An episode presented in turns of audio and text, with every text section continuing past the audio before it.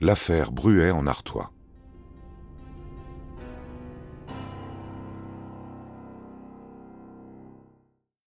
Le 4 mai, le médecin légiste rend son rapport d'autopsie.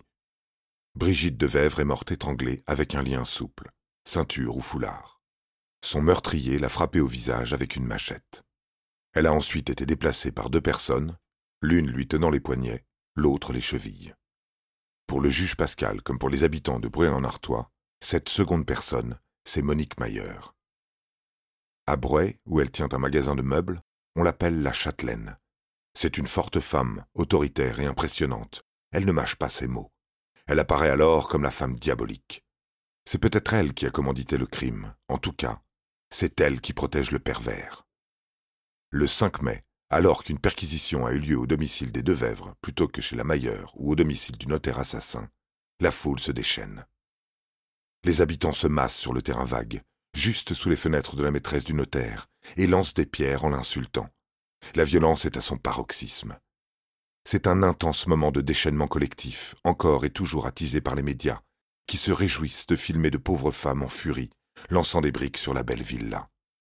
Le garage est défoncé, et Monique Mayer doit partir précipitamment pour échapper à la vindicte populaire. Le lendemain, le juge Pascal reçoit les militants du comité Vérité et Justice. Face aux caméras, il leur explique qu'ils ne peuvent pas se substituer à la justice. Il y a des choses qu'ils ne peuvent pas faire. Il faut être raisonnable. Quelques semaines plus tard surgit un témoin, un certain Leblanc, qui affirme avoir vu un homme ressemblant au notaire marchant dans la rue de Ranchicourt avec une jeune fille à son bras. Dans une 504 blanche garée tout près, une femme brune. Sur la foi de ce témoignage surprise, le juge Pascal place Monique Mayer en détention. Mais sans aveu et sans nouvelles preuves, Pierre Leroy est libéré le 18 juillet 1972, après trois mois de prison, et Monique Mayer dix jours plus tard.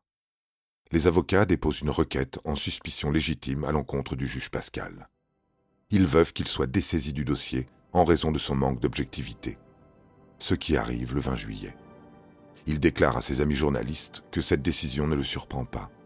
Depuis le début de l'instruction, on a cherché à lui mettre des bâtons dans les roues, lui qui osait s'attaquer à un notable.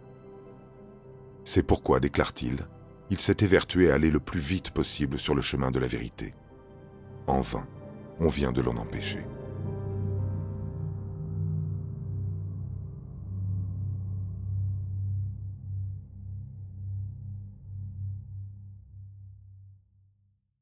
Le coron se soulève contre cette décision. Une manifestation est organisée le 24 juillet sur le terrain vague. Les gens viennent très nombreux pour manifester contre cette preuve évidente d'une justice compromise. En début d'après-midi, 200 personnes marchent silencieusement, tenant qui un portrait de Brigitte, qui celui du juge Pascal, depuis le terrain vague de Breuil jusqu'au palais de justice de Béthune. À l'arrivée, ils sont plus de 2000. Pour dépassionner l'enquête, la Cour de cassation confie le dossier à l'inspecteur Devigne de la police parisienne. Il ne laisse filtrer aucune information. Le secret de l'instruction est désormais bien gardé. Inspecteur et juge d'instruction sont d'accord. La culpabilité du notaire est exclue. Pierre Leroy et Brigitte Mayer bénéficient d'un non-lieu. L'inspecteur de Vigne reprend minutieusement les faits. Il y a un témoignage qui lui semble étrange. C'est celui de Jean-Pierre Flao. C'est lui que Brigitte et ses amis ont croisé le soir de sa mort, avant qu'elle ne se rende chez sa grand-mère. Le jeune homme a affirmé que le soir du meurtre, il se trouvait au coin de la rue de la Comté et de la rue de Ranchicourt, qu'il a vu une voiture blanche avec à l'intérieur un homme corpulent et chauve, comme le notaire Leroy. Jean-Pierre est un témoin important pour l'accusation. L'inspecteur de Vigne se rend à Bruay et se poste à l'endroit signalé par le témoin il s'aperçoit aussitôt qu'il lui est impossible de distinguer la couleur d'une voiture garée selon les instructions du jeune homme, encore moins un chauve corpulent à l'intérieur. Jean-Pierre a menti. Pour faire plaisir au juge Membre actif du comité Justice et Vérité, il est de toutes les reconstitutions, présent sur toutes les photos de presse. Il ne lâche pas le juge d'une semelle et connaît très bien tous les détails de l'affaire. L'inspecteur de Vigne décide de l'interroger.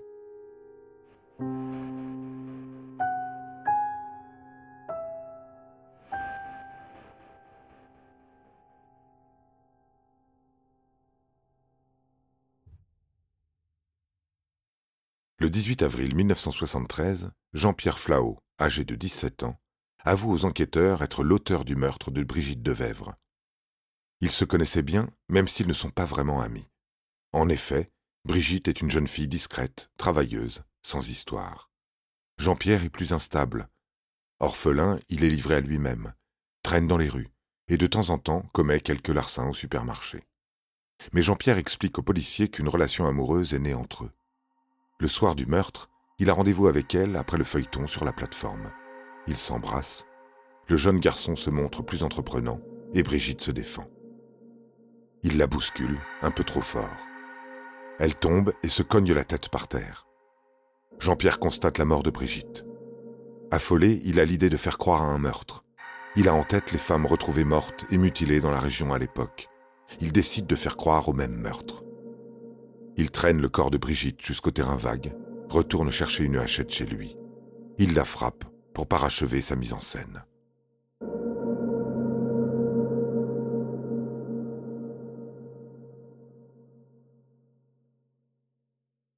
Jean-Pierre explique qu'ensuite, il a ramassé les lunettes de Brigitte et les a cachées chez son frère, sous un fauteuil. Les policiers perquisitionnent le domicile et trouvent les lunettes à l'endroit indiqué. Ils saisissent une hachette et un pullover à col roulé. Les parents de Brigitte ne reconnaissent pas expressément les lunettes. Peut-être leur ressemblent-elles, peut-être pas. C'est comme s'ils ne voulaient pas accuser Jean-Pierre, un voisin, un petit gars de chez eux. D'ailleurs, dans le Coron, les habitants ne croient pas en la culpabilité du jeune garçon. Les enfants de Coron ne tuent pas les enfants de Coron. Le meurtrier, on le connaît, c'est le notaire Pierre Leroy. D'ailleurs, quelque chose cloche dans les aveux de Jean-Pierre. Le rapport du médecin légiste stipule que Brigitte est morte étranglée. Or, Jean-Pierre affirme qu'elle est morte en se cognant la tête sur le bord du trottoir. Alors, les policiers emmènent le jeune garçon à Paris pour être à nouveau interrogé. Après quelques heures, la mémoire lui revient. Oui, il a étranglé Brigitte. D'abord avec ses mains, puis avec un chiffon trouvé par terre. Au total, Jean-Pierre Flao fournit neuf versions différentes de la mort de Brigitte de Vèvre. Il est incarcéré. Le 2 avril 1974, deux ans après le meurtre, c'est la reconstitution. Elle est conduite par la cour d'appel de Douai, celle-là même qui a soutenu le juge Pascal quelques mois plus tôt. Le juge d'instruction et l'inspecteur de vigne n'y sont pas conviés. Au moins 200 personnes sont présentes sur les lieux. Mais à la télévision, on annonce le décès du président de la République, Georges Pompidou. Les lieux se vident en quelques minutes. Il ne reste que trois journalistes. La reconstitution n'est pas concluante. Dominique Roger ne reconnaît pas Jean-Pierre comme l'homme qu'elle a vu parlant avec Brigitte sur la plateforme avant sa mort. Jean-Pierre n'est pas assez fort pour traîner un mannequin de 40 kilos de la plateforme où il dit avoir tué Brigitte jusqu'au terrain vague. Il est gauche, maladroit, ne sait pas ce qu'il doit faire, interroge ses avocats. Quelques voix murmurent Ça n'est pas une reconstitution, c'est une comédie. Réinterrogé à l'issue de la reconstitution, Jean-Pierre Flao revient sur ses aveux et se déclare innocent. Il a avoué sous la pression policière. Mais alors, Comment les lunettes de la victime sont-elles arrivées chez lui? C'est simple, il les a trouvées par terre, sur le terrain vague, au moment de la découverte du corps. Il les a ramassées en souvenir. En juin 1975, le procès de Jean-Pierre s'ouvre à Paris devant la cour d'assises des mineurs, et donc à huis clos. Seule la grand-mère de Brigitte se porte partie civile. Ses parents s'y refusent, puisque pour eux, c'est le roi le coupable. Maître Kiechman, avocat de la partie civile, ne plaide pas contre Jean-Pierre Flau.